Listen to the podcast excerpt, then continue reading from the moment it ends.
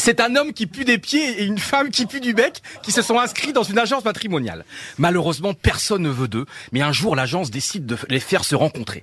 Ils se retrouvent donc pour un premier rendez-vous, et là, c'est le miracle, ça se passe tellement bien qu'ils se retrouvent au lit. Ils se rapprochent, se font des petits papous, s'embrassent quand tout à coup, la femme dit « Mon amour, il faut que je t'avoue quelque chose. Oui, je sais, tu as bouffé mes chaussettes. » Ouais, j'ai gagné Oh non, c'est pas gagné. Lui ah crie comme un fou chaque fois.